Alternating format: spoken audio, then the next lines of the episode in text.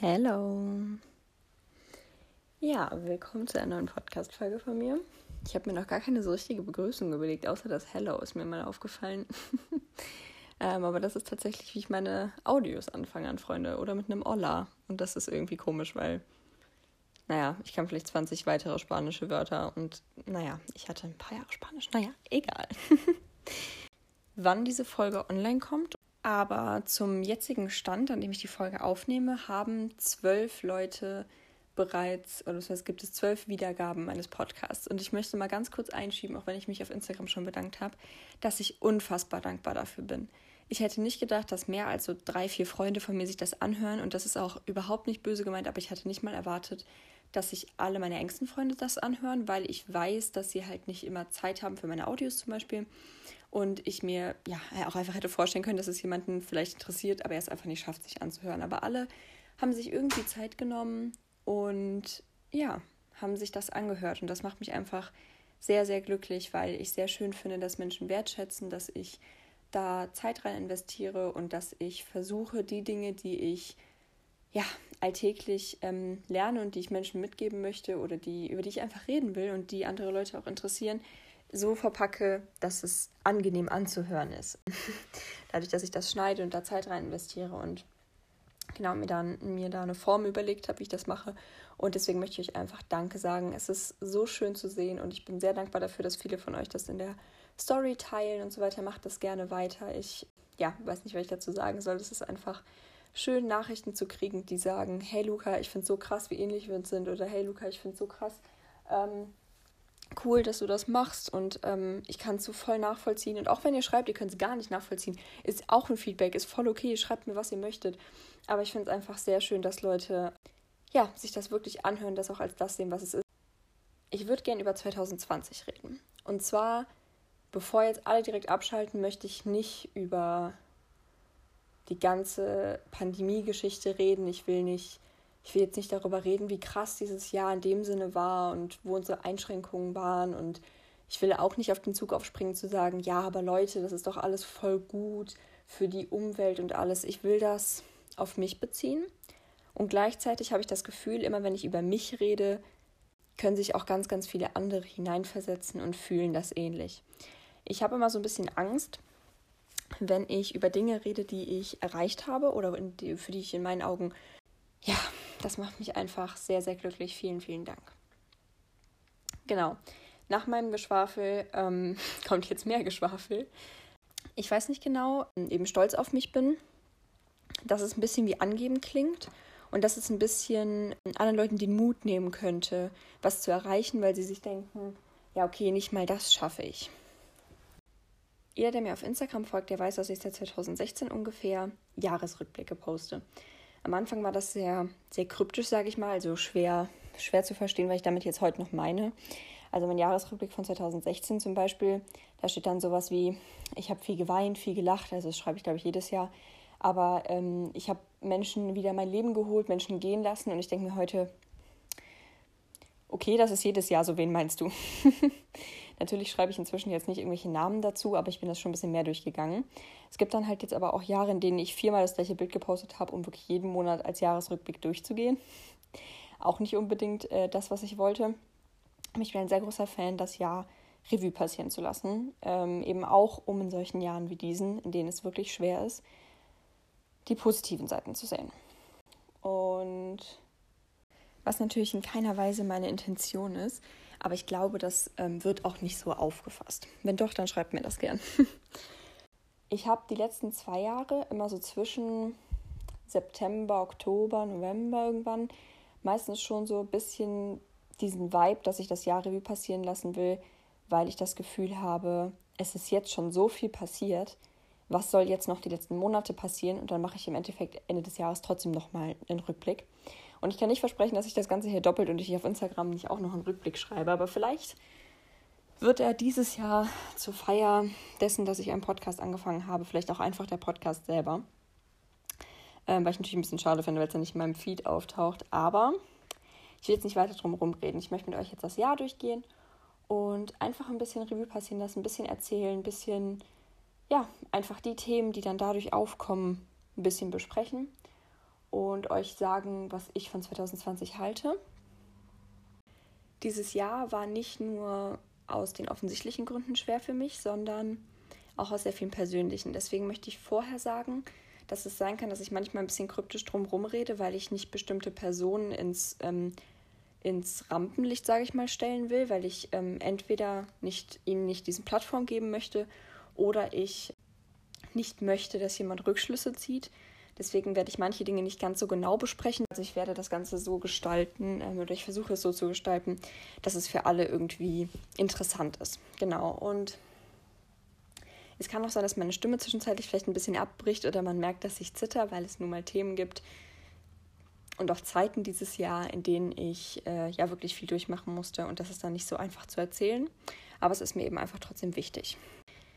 Ja, wo soll ich anfangen? Vielleicht erstmal ein paar Worte zu 2020 an sich. Ich weiß nicht, ob ihr die YouTuberin Ella the Bee kennt, aber ich habe, ähm, die bringt Kalender raus, so sehr minimalistische.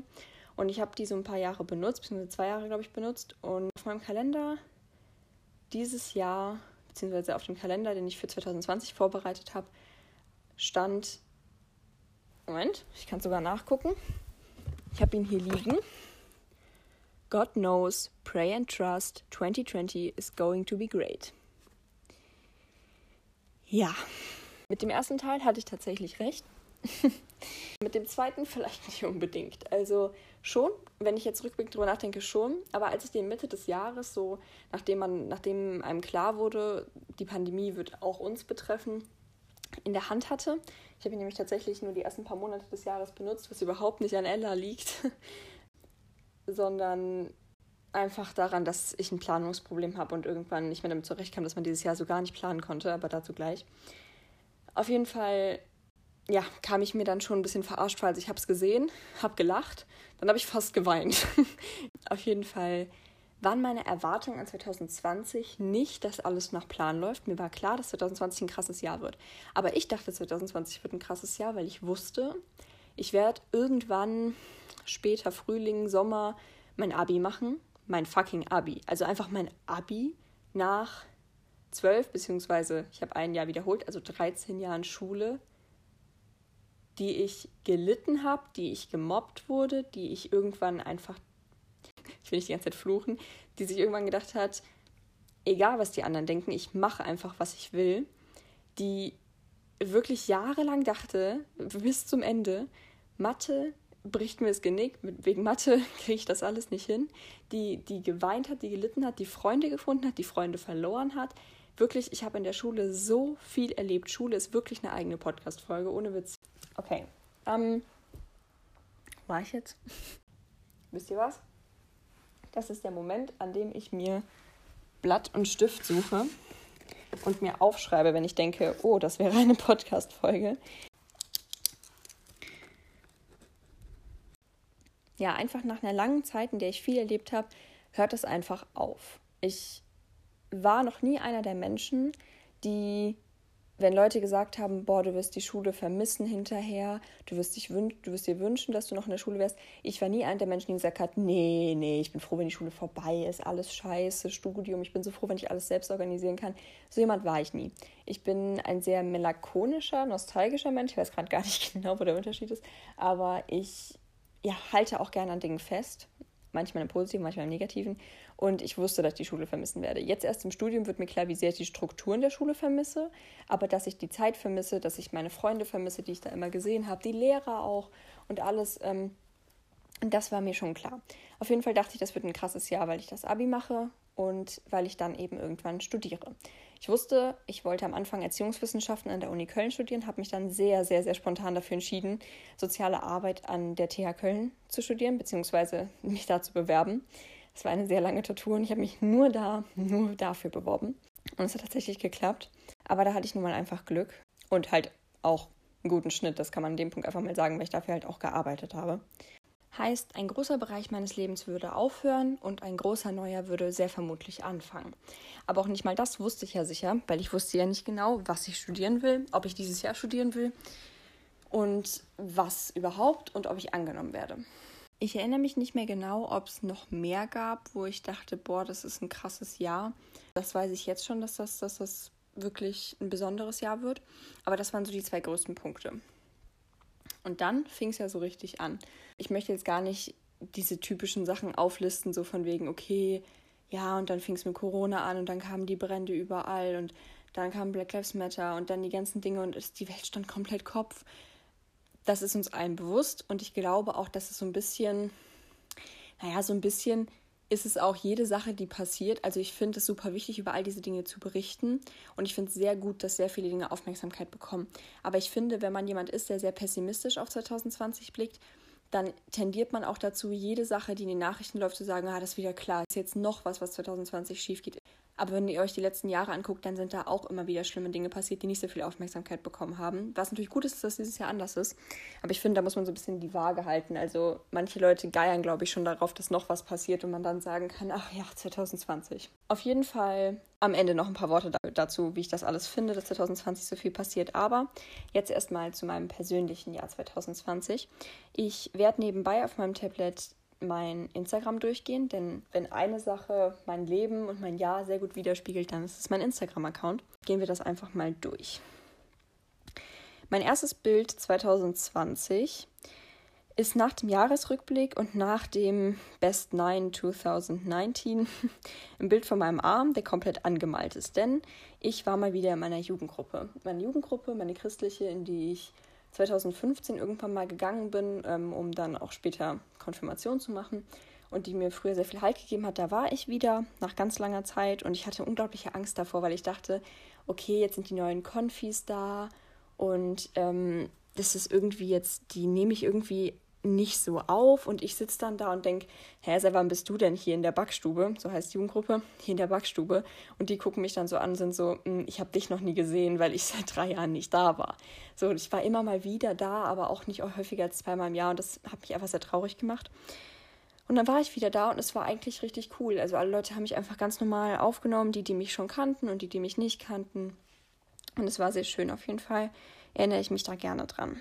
Dann habe ich meinen Geburtstag gefeiert. Ich werde jetzt nicht jedes Bild durchgehen, aber hier ist eine interessante Sache, die ich glaube ich mal durchgehen möchte, weil ich glaube, die wird sehr interessant für diese Folge.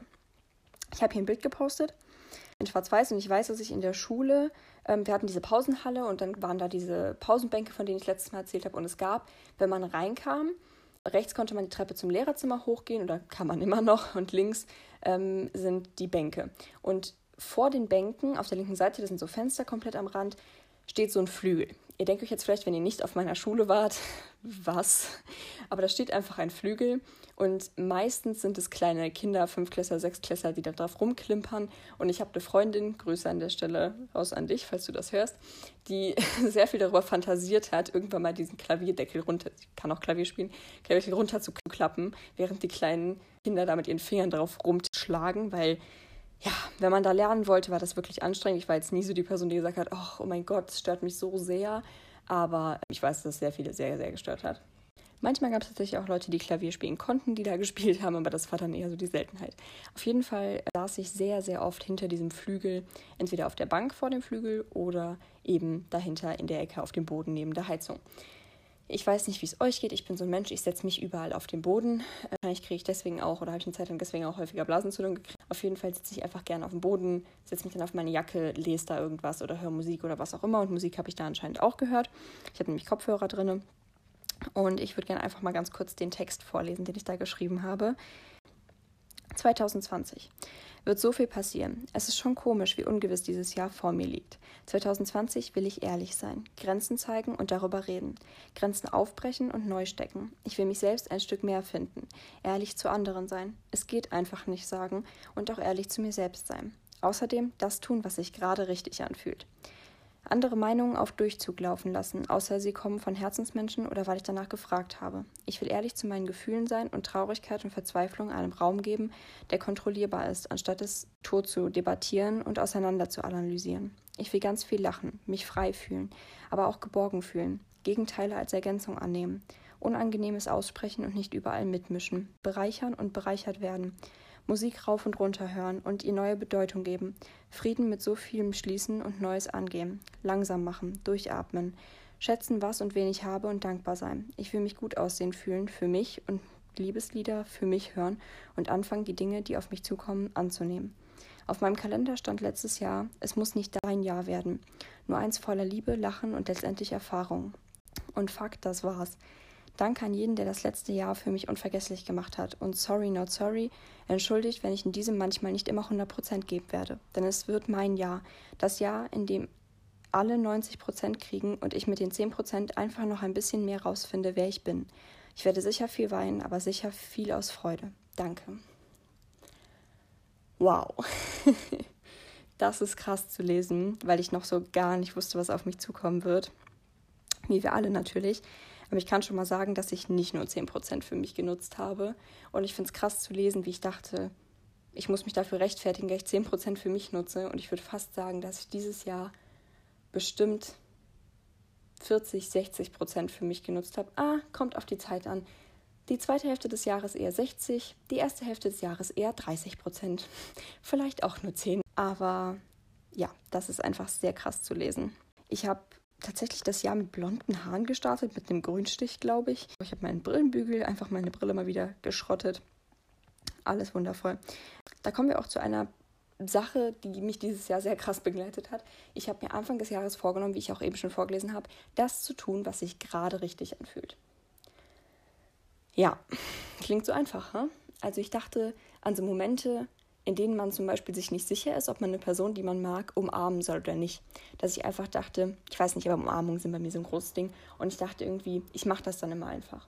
Oder anstatt immer erst meine Freunde zu fragen, was sie davon halten, oder meinen Freund zu fragen, was er davon hält, einfach mal zu machen. Ohne immer ein schlechtes Gewissen für Sachen zu haben. Aber gleichzeitig halt auch irgendwie im Kopf zu behalten, was einfach nicht geht und was geht. Und ich dachte irgendwie, dass das einfach wird. Ich dachte irgendwie, dass es ja gar nicht so ein großes Problem ist. Aber es hat sich herausgestellt, dass es das ist, weil ich mich dafür ja erstmal fragen muss, was fühlt sich gerade richtig an? Und das ist so ein bisschen diese Frage zwischen Kopf oder Herzmensch und ich antworte immer Bauch, weil auf der einen Seite kann ich total verkopft sein und total durchanalysieren, immer denken, oh, das kann ich doch jetzt nicht machen oder das muss ich doch jetzt machen oder was auch immer. Auf der anderen Seite kann ich so impulsiv handeln nach dem, was mein Herz gerade fühlt. Aber ja, ich sollte in dem Jahr noch feststellen, dass das auch ein Teil meines Krankheitsbildes ist und ich eben nicht immer meinen Impulsen nachgeben kann, aber ich genauso nicht alles zerdenken muss. Aber dafür musste ich erst mein Gefühl für mich, dem, was ich will und dem, was ich fühle, irgendwie finden. Und ich würde sagen, dass ich bisher jedes Jahr ein bisschen mehr zu mir gefunden habe, was natürlich auch gut ist. Manche Jahre mehr, manche Jahre weniger. Manche Jahre habe ich ein paar Monate echt in die falsche Sache investiert. Aber so ist das nun mal manchmal. Und jedes Jahr hat mich im Endeffekt weitergebracht. Und es ist immer so unvorstellbar für mich, dass es nächstes Jahr noch mal krasser wird. Also, dass nächstes Jahr mich noch mal ein Stückchen weiterbringt. Das ist irgendwie total unvorstellbar. Nicht, weil ich denke, ich bin jetzt perfekt und unfehlbar und ich weiß doch jetzt schon alles. Aber es macht manchmal ein bisschen Angst, wenn man denkt, okay, vor einem Jahr saß ich an diesem Punkt und dachte, ja, ich weiß, was ich will. Und dann merkt man mal wieder, wie jedes Jahr, na, vielleicht noch nicht ganz. Ich meine, es bleiben immer Dinge, von denen ich weiß, okay, das, das weiß ich jetzt für mich. Zum Beispiel habe ich mich Februar 2018 dazu entschieden, vegan zu werden. Und naja, das ist halt bis heute geblieben. Und ich bin 2016 in eine Beziehung gekommen und die halt auch bis heute. Also es gibt natürlich immer wieder Dinge, bei denen ich denke, okay, die habe ich jetzt einmal für mich gefunden, die habe ich verstanden, die will ich so und die behalte ich natürlich auch bei. Aber es ist trotzdem ein bisschen, bisschen weirdes Gefühl, einfach zu wissen, es kann sich alles nochmal ändern. Ja, genau, wir gehen einfach erstmal ein bisschen weiter durch. Ich weiß, dass ich sehr viele Beiträge von Anfang des Jahres, also so bis März würde ich ungefähr sagen, äh, gelöscht habe, beziehungsweise archiviert und dann später gelöscht habe, weil ich äh, ja bis März eine Freundschaft geführt habe. Also es war halt so eine Dreiecksfreundschaft von einer Freundin und mir und einem Freund und mir.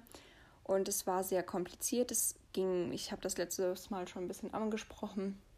Es ging viel um um Grenzüberschreitung und um Manipulation und um sehr, sehr, sehr starke Gefühle, viel Verzweiflung. Ich will da gar nicht so genau drauf eingehen, aber sagen wir es mal so, also bis März war, ja, das ist schon alles sehr anstrengend. Ich habe sehr, sehr, sehr, sehr viel Zeit mit den beiden verbracht. Deswegen möchte ich auch jetzt ungern die, die Texte vorlesen, die ich über Freundschaft schreibe, weil da habe ich mir oft einfach ein bisschen eingeredet, dass es alles schon okay ist. So, genau hier. It hurts because it matters, John Green. Stimmt schon, aber trifft nicht auf alles zu.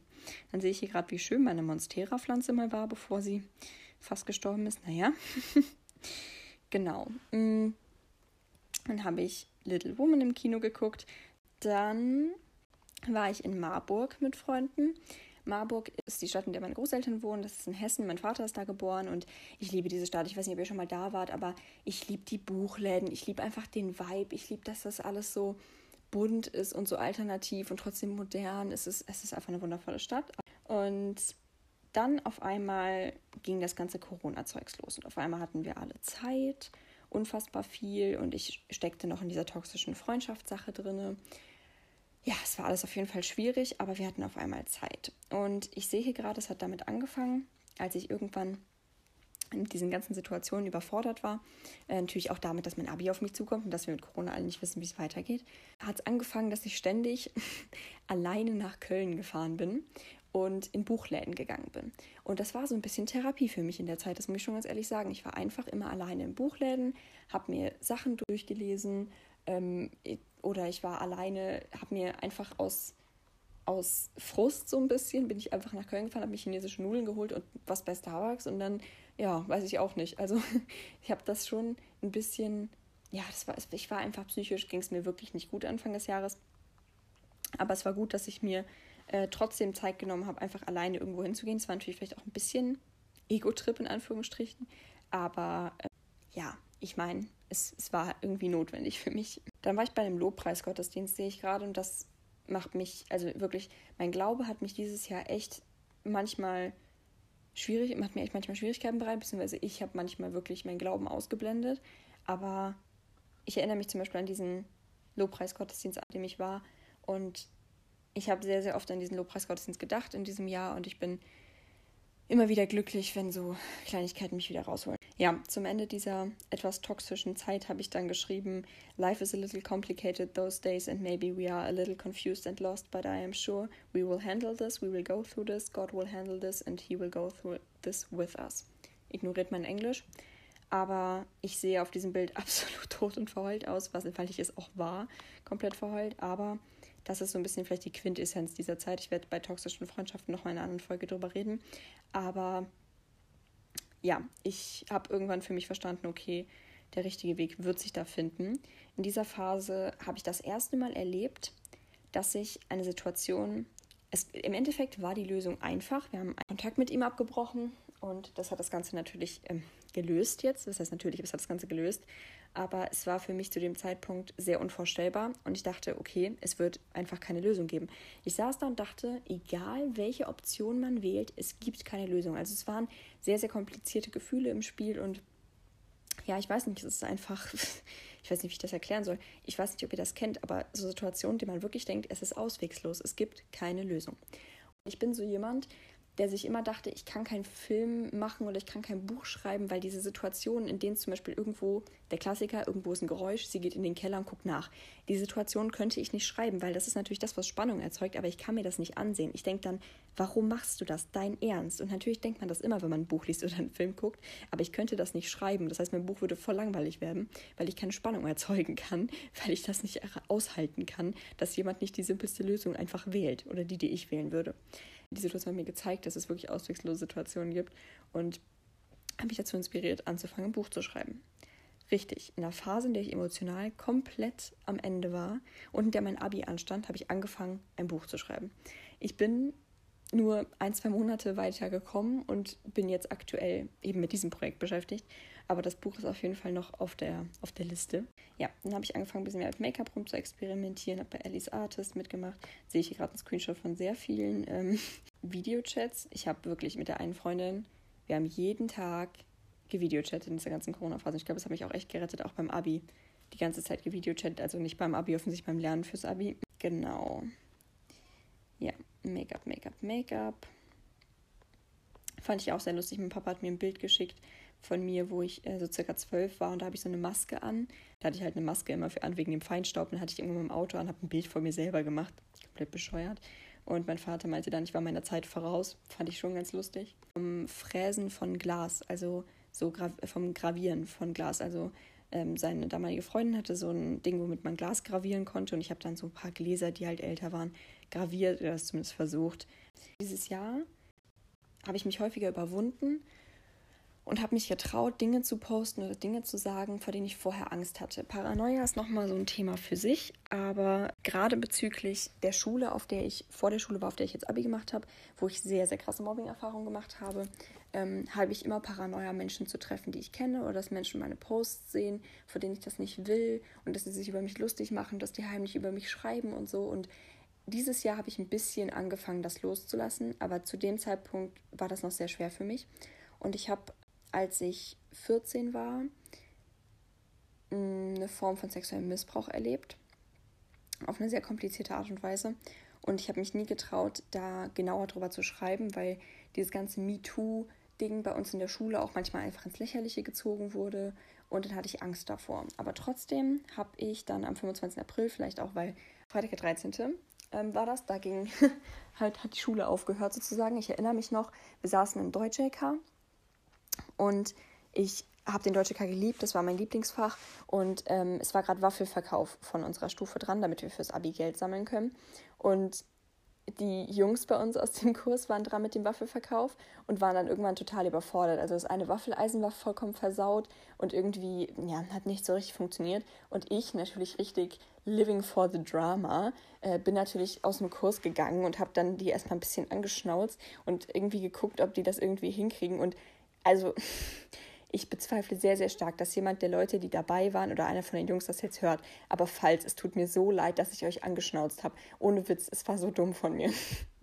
es tut mir so leid. Aber ich saß, stand da halt und dachte so, wie kann man das nicht hinkriegen, obwohl mir genau das gleiche hätte passieren können. Naja, auf jeden Fall habe ich also meine letzte Deutsche EK-Stunde, die ich dieses Jahr hatte, ähm, vor der dieses Jahr, das war einfach dieses Jahr, das fühlt sich so komisch an, oh mein Gott. Vor den Wiederholungsstunden fürs Abi natürlich die, die, die habe ich einfach damit verbracht, Leuten irgendwie zu sagen, wieso kriegen die das nicht hin, obwohl ich es kein Stück besser hingekriegt hätte. Naja, man wächst an seine Aufgaben, ne? Auf jeden Fall war die Stunde dann vorbei. Meine deutsche K-Lehrerin stand in der Pausenhalle. Ich stand ihr gegenüber und meinte so, ja, äh, ne, man sieht sich ja dann nächstes Jahr gefühlt wieder, ne? Also war dann ja, war schön in ihrem Kurs gewesen zu sein, war ja dann die letzte Stunde, ne? Und wir lachen so. Es war die letzte Stunde. Es war die letzte deutsche K-Stunde. Es war so ein komisches Gefühl. Auf jeden Fall, ja, war dann ab dem 13. März keine Schule mehr. Und wahrscheinlich habe ich mich dann deswegen, auch weil ich in der Schule jetzt nicht mitbekommen habe, wie darüber geredet wurde, getraut, darüber zu schreiben. Auf jeden Fall habe ich dann einen Text verfasst zum Thema sexuellen Missbrauch. Und das war für mich so ein großes Ding, dass ich dieses Jahr so ein bisschen mein Schweigen gebrochen habe ja, dann sehe ich auch gerade, dass ich sehr froh bin, dass ich wieder ein bisschen mehr mit meiner besten Freundin gemacht habe. Wir hatten mal vor, jeden Freitag oder jeden Mittwoch zu Videochatten. Ich glaube, es war der FaceTime Friday, obwohl ich noch gar kein iPhone hatte und kein FaceTime. Und, oder der Video Call Wednesday. Und ja, ich weiß, dass das nicht der gleiche Anfangsbuchstabe ist, aber irgendwie haben wir es nicht weitergemacht. An der Stelle, wenn du das hörst, warum machen wir das nicht? dann habe ich nochmal einen sehr großen Schritt gewagt, der für mich sehr, sehr, sehr schwierig war ich habe, während ich eine Panikattacke hatte, als es sich ein bisschen gebessert hat, irgendwann einfach aus Reflex mein Handy aufgestellt, weil ich in der Abi-Phase sehr viele Nachrichten von Leuten bekommen habe, die mir oder von Freunden bekommen die mir gesagt haben, ja, keine Ahnung, das, was ich letztens hatte, ich weiß nicht, ob das eine Panikattacke war oder ja, Luca, ich glaube, ich habe Panikattacken. Und Panikattacken, die äußern sich ja bei jedem anders so, aber ganz viele haben mir halt geschrieben und wollten irgendwie Tipps von mir oder so und ich habe die auch gern gegeben und dann dachte ich, okay, also es klingt für euch jetzt vielleicht suspekt, aber oder merkwürdig oder irgendwie so, als ob ich mich wichtig machen würde, aber ich habe dann gefilmt, wie ich diese Panikattacke hatte. Wie ich da saß, wie ich die Knie angezogen habe, wie ich geweint habe, wie ich die Katzen zu mir geholt habe. Ich war hier bei meinem Freund. Wie ich dann meine, na, Skills kann man es da noch nicht nennen, aber wie ich dann so ähm, Ahoi-Brause äh, benutzt habe, um ein bisschen wieder zurechtzukommen. Und wie ich an Lavendel gerochen habe. Also ich habe es einfach aufgenommen und was dazu geschrieben. Ja, was soll ich sagen? Es hat halt, ich kann mal gerade gucken, 39 Likes, wurde 15 Mal weitergeschickt und zweimal gespeichert, aber 280 Aufrufe. Also 280 äh, Leute haben sich das halt durchgelesen und ich habe nicht mal irgendeinen Hashtag drunter gepackt, also es haben einfach sehr, sehr viele Leute gesehen und es hat mir am Anfang ein bisschen Angst gemacht, aber dann dachte ich mir, komm, ganz ehrlich, vielleicht hilft es irgendwem und deswegen fand ich es dann auf jeden Fall, im Endeffekt habe ich es nicht bereut oder so. Ähm, genau, ich, wie ich fürs Abi lerne, wie schön, Dann hatte ich Vierjähriges mit meinem Freund. Dann habe ich irgendwann angefangen, TikTok zu benutzen. Und ich dachte die ganze Zeit, ich hatte mir die ganze Zeit vorgenommen, wenn ich mir TikTok runterlade, weil eine Freundin hat mir immer TikToks geschickt auf WhatsApp, dann war ich so, wenn ich mir TikTok runterlade, dann nicht während der Abi-Zeit. Und ich habe es tatsächlich doch gemacht. Aber es ist gut ausgegangen. Ich habe TikTok tatsächlich aus einem relativ ernsten Sinn angefangen, der was mit sexuellem Missbrauch zu tun hatte. Und ich weiß nicht, ich habe mir TikTok angesehen und dachte, okay, teilweise sind es diese lustigen Videos, teilweise sind es aber auch richtig Sachen so mit Message. So, auch gerade was dieses ganze ja, Sexual Abuse Awareness Ding angeht und so. Da sind sehr viele Sachen, die einfach ja auf TikTok sind. Die finde ich, das finde ich sehr gut irgendwie. Man kann sich so seine Nische raussuchen. Und deswegen, ja, ich habe da auf jeden Fall angefangen, ein paar TikToks zu drehen. Ein paar habe ich auch wieder gelöscht, weil es einfach unangenehm war. Aber es hat Spaß gemacht und ich habe mich so ein bisschen, bisschen ausprobiert. Das ist generell, in diesem Jahr habe ich sehr, sehr viel einfach ausprobiert, was für mich ähm, funktioniert und was nicht und was ich an Kunst und Darstellung mag und was nicht. Ich bin nun mal ein extrovertierter Mensch und ich zeige meine Gefühle gerne in Form von irgendeiner, irgendeiner Art von Kunst und ich ähm, mag es auch sehr gerne, mich in irgendeiner Form darzustellen, was jetzt gar nicht doof klingen soll, aber ja, und manchmal ist es für mich ein bisschen schwierig, dann zu sagen, oh, ich habe diese, diese Form wieder irgendwie verloren oder ich mache das nicht mehr. Aber eigentlich, ja, habe ich mich dieses Jahr einfach sehr viel weiterentwickelt, was das angeht. Und dann gab es den Neustart auf meinem Instagram. Ich habe am 1. Juni drei Bilder von Pinterest gepostet. Ich werde die jetzt nicht komplett vorlesen, aber die Überschriften waren I'm doing it for me, Life isn't easy und To my younger self. Und das war so der Punkt, an dem ich dachte, okay, ich brauche einen Neuanfang. Dieses Jahr ist jetzt schon super weird. Ich habe in dieser Freundschaftskrise gesteckt, die irgendwie vorbei war, aber auch noch nicht richtig vorbei. Ich war in der Abi-Vorbereitung und gleichzeitig kam die ganze Corona-Sache dazu. Es war wirklich einfach nicht nur die ganze Welt, sondern auch meine Welt stand einfach Kopf. Und dann ist das nächste Bild der Blackout Tuesday. Dann man kennt's, New Hair, New Life oder New Hair, New Me, habe ich meine Haare wieder rot gefärbt, so wie ich sie auch gerade habe. Ich muss einfach sagen, geil, wie oft ich meine Haare bunt färbe. Rot ist irgendwie immer das, wohin ich zurückkomme. Genau, dann habe ich mir tatsächlich einen Undercut geschnitten. Ähm, eine Freundin hat zu mir gesagt, noch nie hat eine Frisur mehr gesagt, hi, ich bin Bi. ich erinnere mich, eine Freundin saß mit dem Geodreieck da, um hinten so Dreiecke rein rein zu rasieren. Das war auf jeden Fall ganz cool der Anfang von allem, als wir sehr, sehr oft, die Freundin und ich, sehr oft ähm, mit One Direction Musik oder was auch immer auf dem Weg zu Meckes gefahren sind. Weil hier auf dem Dorf kann sie wirklich nichts anderes Cooles machen, außer das. Genau, und dann sehe ich hier sehr coole Partybilder, weil bei einem Freund ähm, zwei größere Feiern waren. Und ja, da denke ich einfach sehr gerne dran zurück. Eine Freundin und ich haben so getan, als ob wir was im Bad gehabt hätten. Das haben halt voll viele geglaubt. Das war einfach nur amüsant. Ach genau, der erste Lockdown, warum? Man brauchte nicht mehr, äh, man konnte sich mit mehr als drei Leuten treffen. Man musste Listen führen bei den, bei den Feiern. Genau, ich glaube, es war die letzte richtig große Feier, auf der ich. Nee, nee, nicht ganz. Auf der ich war, wollte ich gerade sagen, aber nicht ganz. Dann, ja, ich habe anfangs Jahres echt viel mit meiner besten Freundin gemacht. Das macht mich sehr glücklich. Hey, wenn ich daran denke, wirklich vom Inhalt her war das Abi wirklich nicht so ein großes Problem. Aber diese ganze Organisation darum, seit Jahrzehnten hatten wir angefangen, das zu organisieren. Und ich weiß nicht, ob unsere Stufe einfach schwierig war. Also ich weiß, dass unsere Stufe schwierig war, aber ich weiß nicht, ob es bei allen Leuten besser läuft. Aber das war wirklich eine extrem anstrengende Zeit. Aber ich finde es sehr cool, weil wir haben hier so ein Abi-Bild, wo wir alle 1,5 Meter Abstand halten. Dann kommen die Bilder, wo ich mein Abi-Zeugnis in der Hand halte. Genau. So süß einfach. Dann ein Foto, auf das ich sehr, sehr stolz bin. Da haben wir die Stufensprecherrede, eine Freundin und ich, zusammengehalten. Und das hat mich wirklich, dafür hat es sich wirklich gelohnt, die ganze, die ganze Zeit. Übrigens war Paralyzed von Against the Current mein Abi-Lied. An der Stelle, Tanja, wenn du das hörst, ich habe das Lied damals irgendwann mal von dir ähm, auf Instagram empfohlen bekommen, als ich mal nach Liedern gefragt habe. Und dann wurde es mein Abi-Lied. Ich weiß gar nicht, ob dir das klar war, dass ich das von dir habe, aber Nach dem Abi kommt dann irgendwann mein erstes Bild aus der Klinik. Und da muss ich vielleicht mal ganz kurz aufhören, mein Instagram durchzuscrollen, sondern mal drüber reden.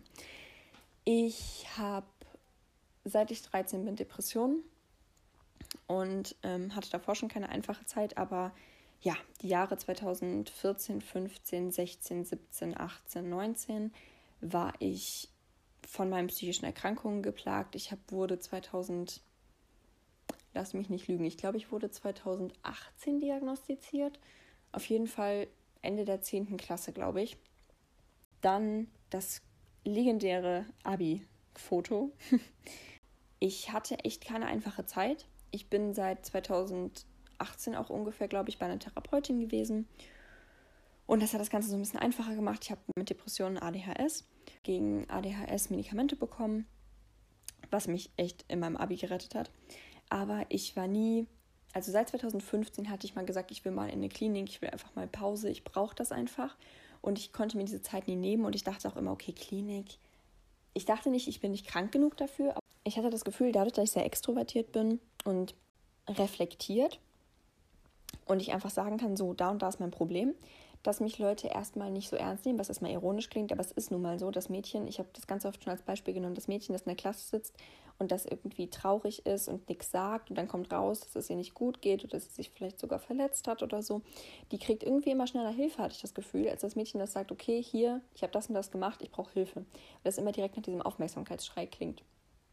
Und naja, auf jeden Fall hatte ich die letzten Jahre dann Klinik irgendwie wieder ein bisschen aus meinem aus meinem ja, Gedankenverband, beziehungsweise nicht so genau drüber nachgedacht.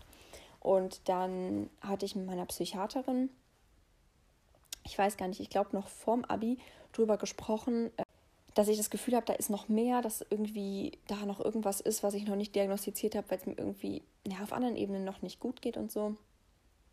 Und wir haben darüber gesprochen und sie hat dann tatsächlich die Klinik eingeworfen und wir hatten am Anfang überlegt, ob ich in die Tagesklinik gehe und dann bin ich erstmal bei meiner Psychiaterin ähm, aus der Tür rausgegangen. Und dann hatte ich auf einmal eine Überweisung zur Psychiatrie in der Hand und dachte, ja, dann dachte ich genau das und dachte ich, ja, 2020, perfekt. Ähm, ja, beziehungsweise ich dachte so, krass, das ist jetzt schon eine große Sache. Auf jeden Fall hatte ich da angerufen und die meinten, ja, sie melden sich nochmal und ich war dann tatsächlich, ich ähm, konnte, auch noch eine große Sache dieses Jahr, ich konnte ganz, ganz lange nicht telefonieren. Also mit Freunden war manchmal okay und so, aber für Termine zum Beispiel bin ich immer zum Zahnarzt dann reingegangen und habe gesagt, ich möchte einen Termin machen. Ich habe nie angerufen. Ich weiß nicht, ich konnte das nicht. Auch Taxibus anrufen war für mich das Allerschlimmste. Und als dann diese ganzen schwierigen Sachen dieses Jahr passiert sind, ähm, Anfang des Jahres, habe ich mit Videoanruf zwei Freundinnen angerufen, um ihnen davon zu erzählen und irgendwie ging es dann. Das war der Moment, es war zwar eine super beschissene Situation, aber es war der Moment, wo es Klick gemacht hat und ich einfach telefonieren konnte. Also es war natürlich immer noch nicht einfach und ich habe manchmal immer noch Herzrasen, aber es hat funktioniert. Und so war das dann auch bei diesem Psychiatrieanruf. Das war für mich the biggest accomplishment dieses Jahr. Also das war, glaube ich, wie gesagt, noch vor meinem Abi. Aber das war wirklich eines der größten Dinge, die ich dieses Jahr für mich erreicht habe. Ich kann telefonieren. Und ich habe viel telefoniert seitdem gut, während Corona kann man auch nicht einfach überall reinspazieren und einen Termin machen. Deswegen, ich glaube, das war, ich weiß gar nicht, ob das nach meinem Abi war. Auf jeden Fall um die Abi-Zeit wurde ich dann irgendwann mal von einer Nummer angerufen, die ich nicht kannte, habe das ignoriert, war dann bei einer Freundin und habe das erzählt. Und die Freundin irgendwann so, ja, hast du mal gegoogelt, was die Nummer für eine Nummer ist? Ich so, ja, nee, ist nicht so wichtig. Sie so, ja, was, wenn es die Klinik ist? Ich so, ja, ist nicht so wichtig. Und haben wir es gegoogelt und dann war es die Klinik. Und dann meinte sie so, du rufst da jetzt an. und sie ist keine sehr bestimmende Person. Aber das war tatsächlich eine sehr gute Sache, weil ich saß dann bei ihr auf dem Bett, habe da angerufen. Ja, es muss nach Mavi gewesen sein. Habe dann da angerufen und auf jeden Fall habe ich dann da angerufen und habe dann tatsächlich noch geschafft zu sagen, hey, ich hinterlasse jetzt meine Daten, rufen Sie mich an, wenn Sie einen Platz haben. Und das war so ein großer Schritt für mich und es war auch ein sehr guter Schritt. Ich wurde dann irgendwann mit der geredet mit der Frau da und die meinte, ja, wir hätten jetzt einen Platz frei. Dann ging es so ein bisschen hin und her, meine Symptomatik und so. Und dann meinte sie, dass Tagesklinik halt aktuell nicht so geht, nicht so wirklich und dass stationär besser wäre. Und ich war so, okay. Wir hatten Samstag und wir haben uns darauf geeinigt, dass ich Donnerstag vorbeikomme. Und dann irgendwas zwischen drei und vier Wochen bleibe, oder drei bis sechs Wochen bleibe. Und ich habe gesagt, boah, mehr als drei bleibe ich nicht. Zwei reichen meistens nicht, hat sie gesagt. Und ich habe gesagt, mehr als drei, vier bleibe ich nicht weil ich so Angst hatte. Ich wusste, ich kann das erste Wochenende nicht nach Hause, aber danach, also am Anfang dachte ich, dann kann auch das Wochenende nicht nach Hause, aber ich durfte dann am Wochenende äh, immer zu meinem Freund, von daher war das okay für eine Übernachtung. Und ja, dann saß ich da und dachte, krass, ich habe mein Abi gemacht und nächsten Donnerstag gehe ich in die Klinik. Ja, das muss man dann auch erstmal sacken lassen, weil das war eine krasse Entscheidung weil ich habe das da noch gar nicht so richtig realisiert, aber jetzt am Ende habe ich irgendwann dieses Jahres gemerkt, ey, ich habe all die Jahre 2014, 15, 16, 17, 18, 19. Ich habe, ich habe sechs Jahre ausgehalten, mit meinen psychischen Erkrankungen durch die Gegend zu laufen, habe zwei Medikamente genommen, habe eine Therapie mir gesucht, habe alles dafür getan, weil ich bin ein Mensch, ich erzähle auch so viel, weil ich dann im Psychiater zum Beispiel versuche, alles zu erzählen über mich, weil er mir ja sonst nicht helfen kann. Also ich bin jemand, der sich denkt, wenn ich nichts sage, kann man mir nicht helfen. Und ich bin sehr dankbar dafür, dass ich gut über meine Probleme reden kann. Ich weiß, es geht nicht allen so, aber auf eine andere Art und Weise. Auf jeden Fall wusste ich dann, es geht in die Klinik. Und das war, das war wirklich krass für mich. Ich saß den Tag vorher, mein Freund saß noch draußen auf der Hollywood-Schaukel. Ich bin rausgelaufen auf Socken, obwohl die Wiese nass war.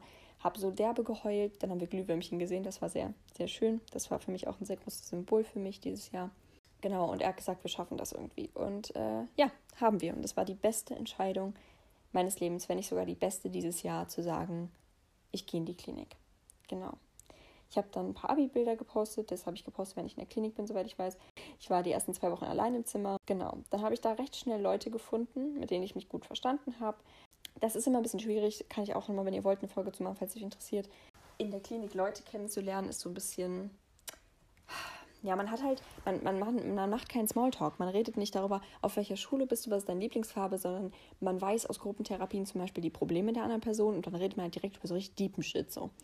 Naja, auf jeden Fall, ja, kam dann die Klinikzeit. Und was soll ich sagen? Ich bleibe nicht länger als vier Wochen. Ich bin acht geblieben. Freiwillig, weil ich länger bleiben wollte. Und ich habe angefangen, ach, die Klinik ist eine eigene Podcast-Folge wert. Ich wurde diagnostiziert für Borderline.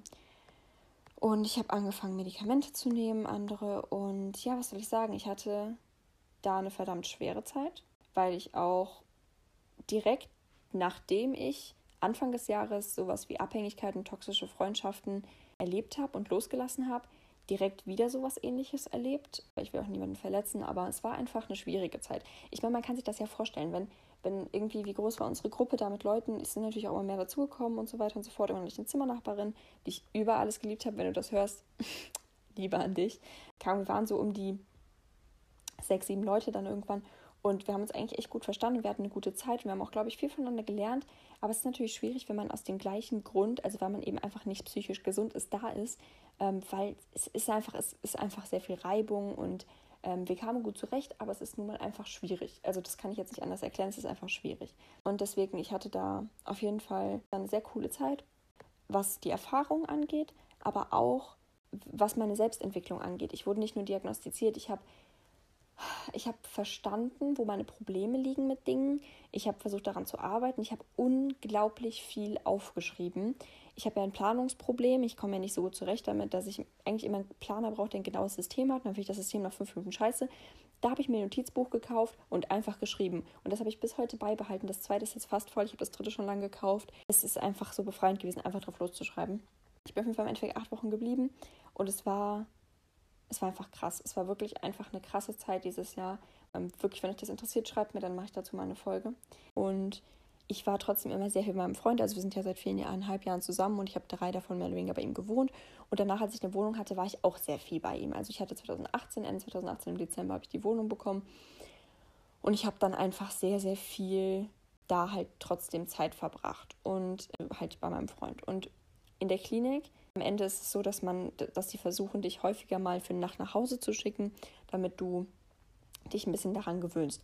Und ich war dann halt tatsächlich in meiner Wohnung, auch mit meinem Freund ähm, und dann irgendwann alleine, und also auch mit einer Freundin und dann irgendwann alleine. Und das ist so, ich habe einfach gelernt, ich habe mich nie zu Hause da gefühlt, ich habe mich nicht wohl gefühlt und ich habe so viel versucht, aber es hat einfach nicht geklappt und ich hatte so eine Abscheu gegenüber dieser Wohnung. Wenn mir jemand gesagt hätte, ich jetzt gerne in meiner Wohnung bin, vor ein paar Monaten hätte ich einfach nicht ernst genommen, aber ich war vorher, ich habe eine Wohnung in einem, in einem Dorf, also für die, die mich jetzt kennen und in meiner Umgebung wohnen oder so, in Alsen. Irgendwie habe ich es geschafft, nachdem ich ein Zuhause in mir selbst gefunden habe, weil ihr müsst mal überlegen, wenn um euch herum nur ihr selber seid und nichts anderes, dann muss man mit sich, dann muss man sich aushalten können. Das ist was, was ganz wichtig ist, wenn man alleine wohnt, man muss sich aushalten können. Und so krass, wenn man jetzt mal ein bisschen darüber nachdenkt. Und das fiel mir am Anfang sehr, sehr schwer. Und als ich dann aus der Klinik kam, beziehungsweise als ich dann das erste Mal da übernachtet habe, da ging das besser. Und dann war ich erstmal viel in meiner Wohnung. Und jetzt ist es so immer noch, dass ich viel in meiner Wohnung bin, aber auch eben wieder viel bei meinem Freund.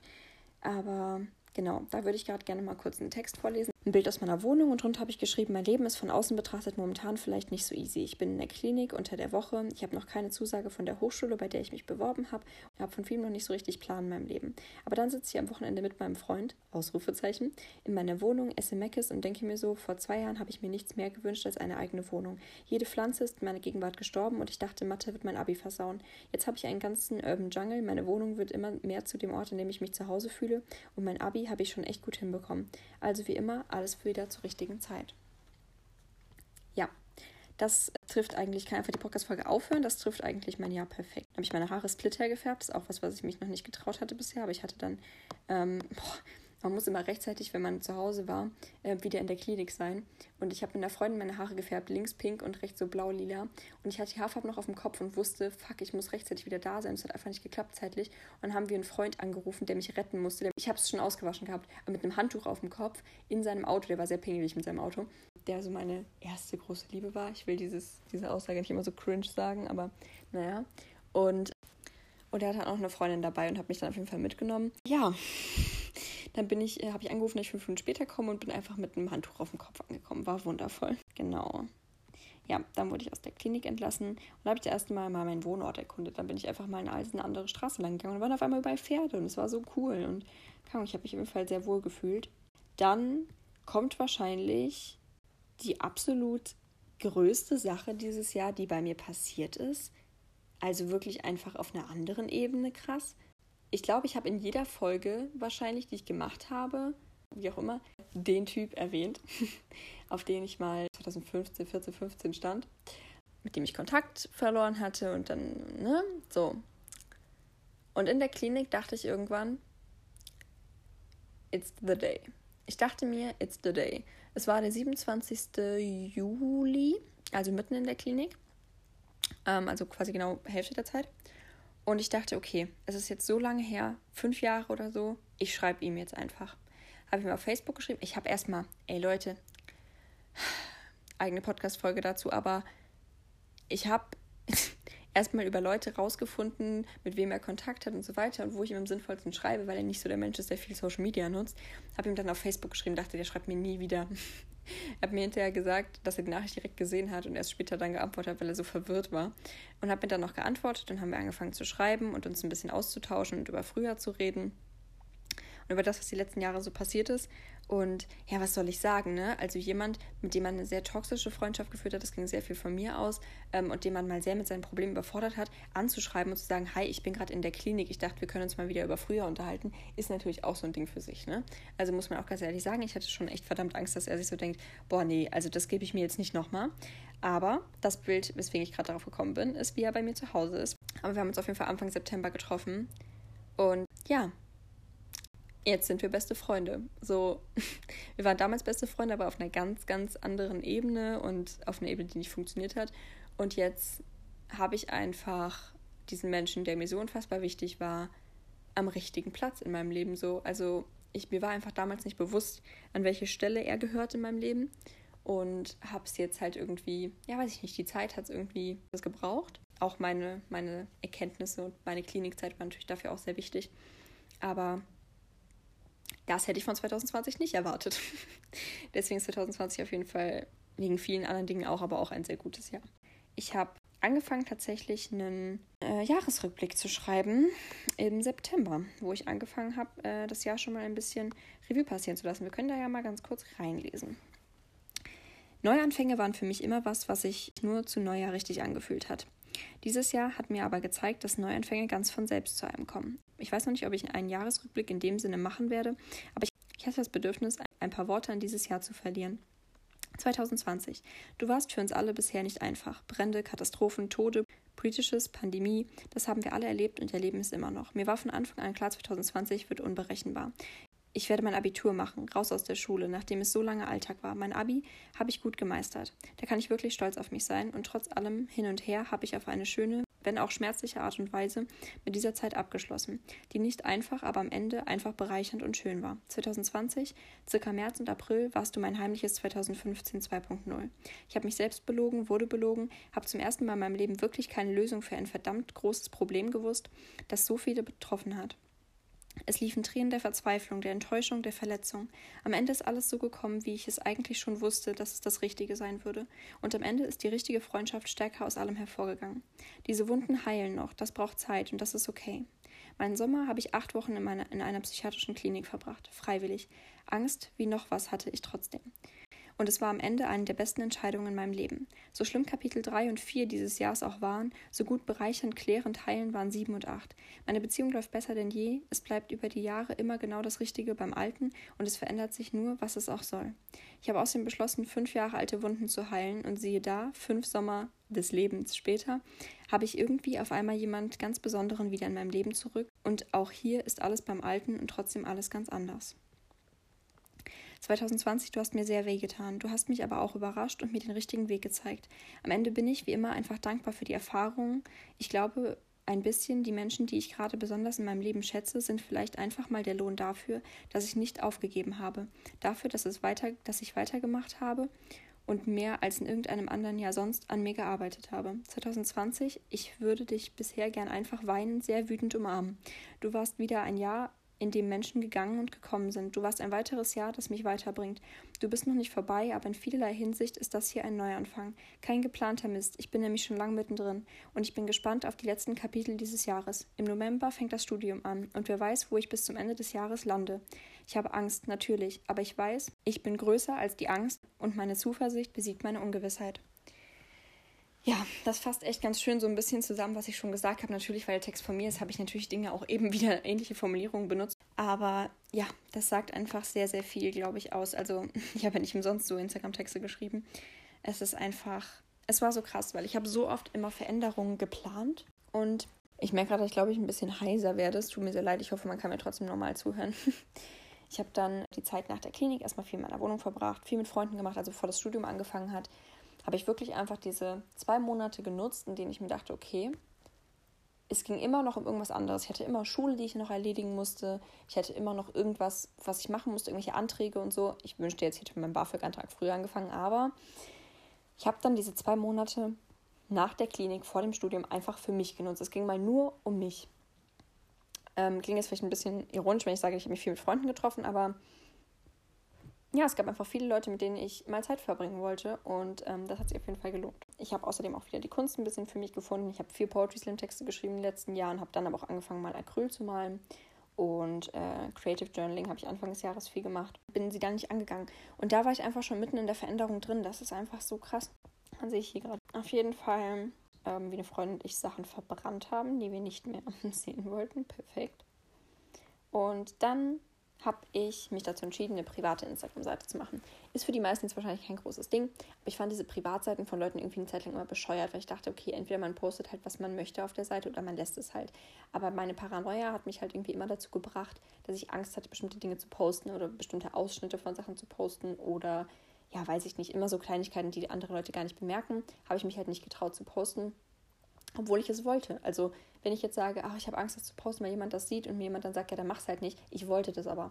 Und genau, dann habe ich den Privataccount erstellt. Ich habe trotzdem noch den normalen Account aus dem Grund, dass es Dinge gibt, bei denen ich gern mehr Leute erreichen würde. Und ich natürlich auch, wie viele von euch wahrscheinlich auch, wenn ich irgendwas zu Influencern bezogen ähm, poste oder irgendwie, ja, weiß ich nicht, irgendwas sagen und die irgendwas reposten oder so, das funktioniert halt mit der normalen Seite noch irgendwie besser und das finde ich dann irgendwie schöner. Deswegen habe ich immer noch meine normale Seite, aber der, die private Seite war ein großer Schritt für mich. Hier sehe ich auf jeden Fall, dass ich noch mit einer Freundin, das war im Oktober jetzt, ähm, bei mir zu Hause, also meine Heimat war sozusagen da, wo ich geboren bin, im Odenwald in, in Heppenheim. Es gehört nicht genau zum Odenwald, aber in Heppenheim.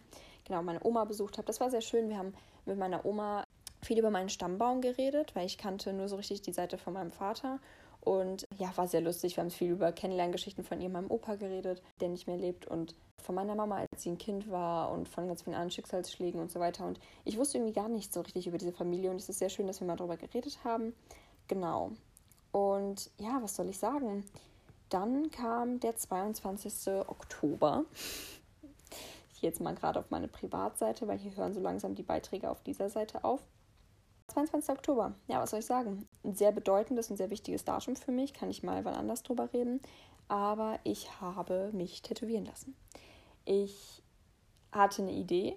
Ich habe mich geschminkt, ich habe mir eine Wimper angeklebt links und habe dann so Marienkäfer angucke, weil ich weiß nicht, ob ihr es mitbekommt, diese kleine Marienkäferplage schon fast, ähm, die mal kurz war jetzt vor ein paar Monaten. Und dann, ja, weiß ich nicht, habe ich das angeguckt und hatte so eine Idee und halt so eine Motivüberlegung. Und dann dachte ich, okay, es gibt da so ein Tattoo-Studio, das, wo ich mich tätowieren lassen wollte irgendwann mal.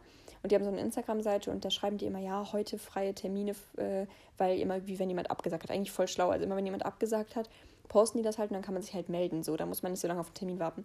Und dachte ich, okay, wenn heute ein Termin frei ist, dann mache ich das. Hab denen geschrieben, äh, hab gesehen, dass die einen Termin frei haben tatsächlich. Hab geschrieben, hey, habt ihr Zeit, ist, um mir mein erstes Tattoo stechen zu lassen? Die so, ja, okay, 16.30 Ich so, what the fuck?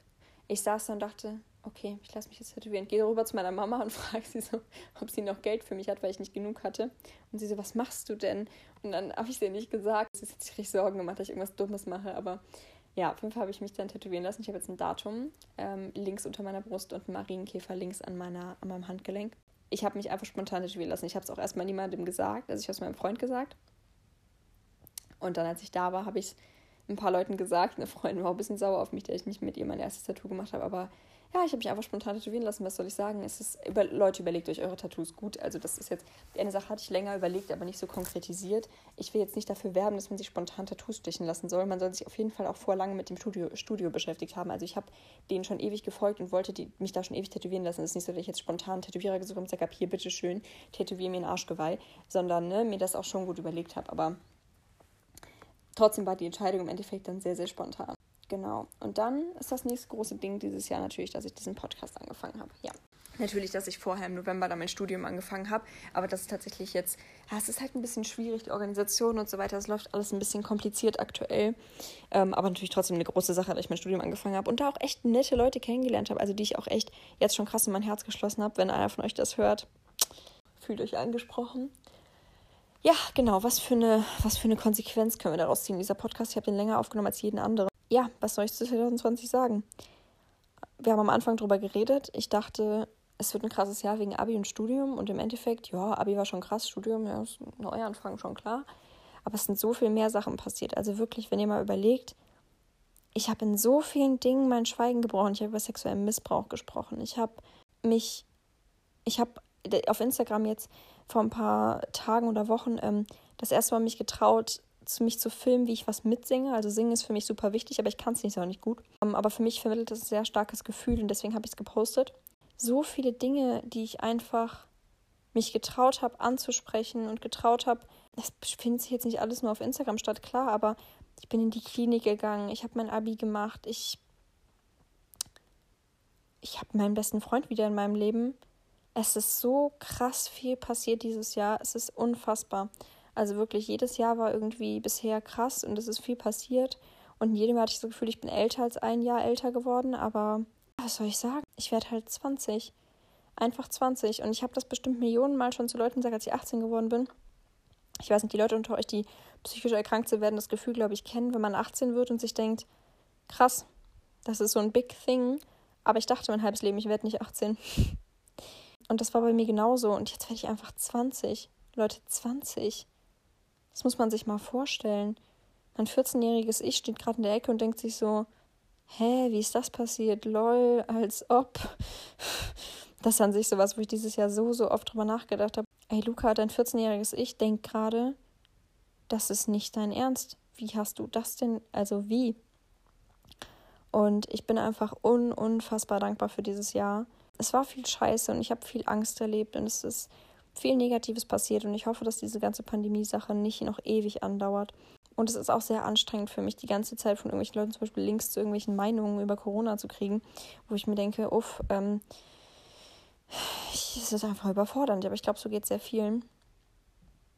Aber trotzdem bin ich dankbar für dieses Jahr, weil es für mich persönlich eine große Sache war. Und vielleicht hat die Tatsache, dass äh, durch Corona alles so ein bisschen langsamer wurde und ein bisschen die Leistung runterging, oder die Leistungserwartung runterging, Vielleicht hat das dazu beigetragen, klar, dass ich äh, Ruhe in meinem Leben hatte dieses Jahr, aber ja, es ist halt so surreal, weil am Anfang des Jahres war es so eine krasse Emotion, es war so schwierig und dann kam die Klinik, kompletter Ausnahmezustand und jetzt irgendwann denke ich mir, okay, krass, ich hatte einfach Zeit für mich, ich habe mir in der Klinik Routinen angewöhnt, ich habe also, ne, es ist einfach so unfassbar krass, wie viel dieses Jahr passiert ist.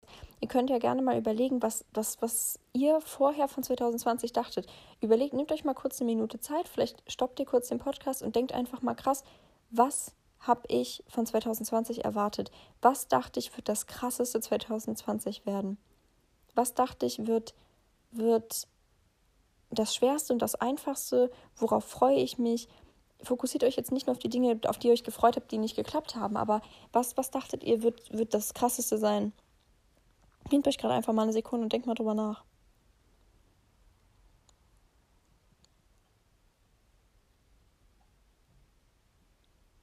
Und jetzt überlegt mal, was das Krasseste war.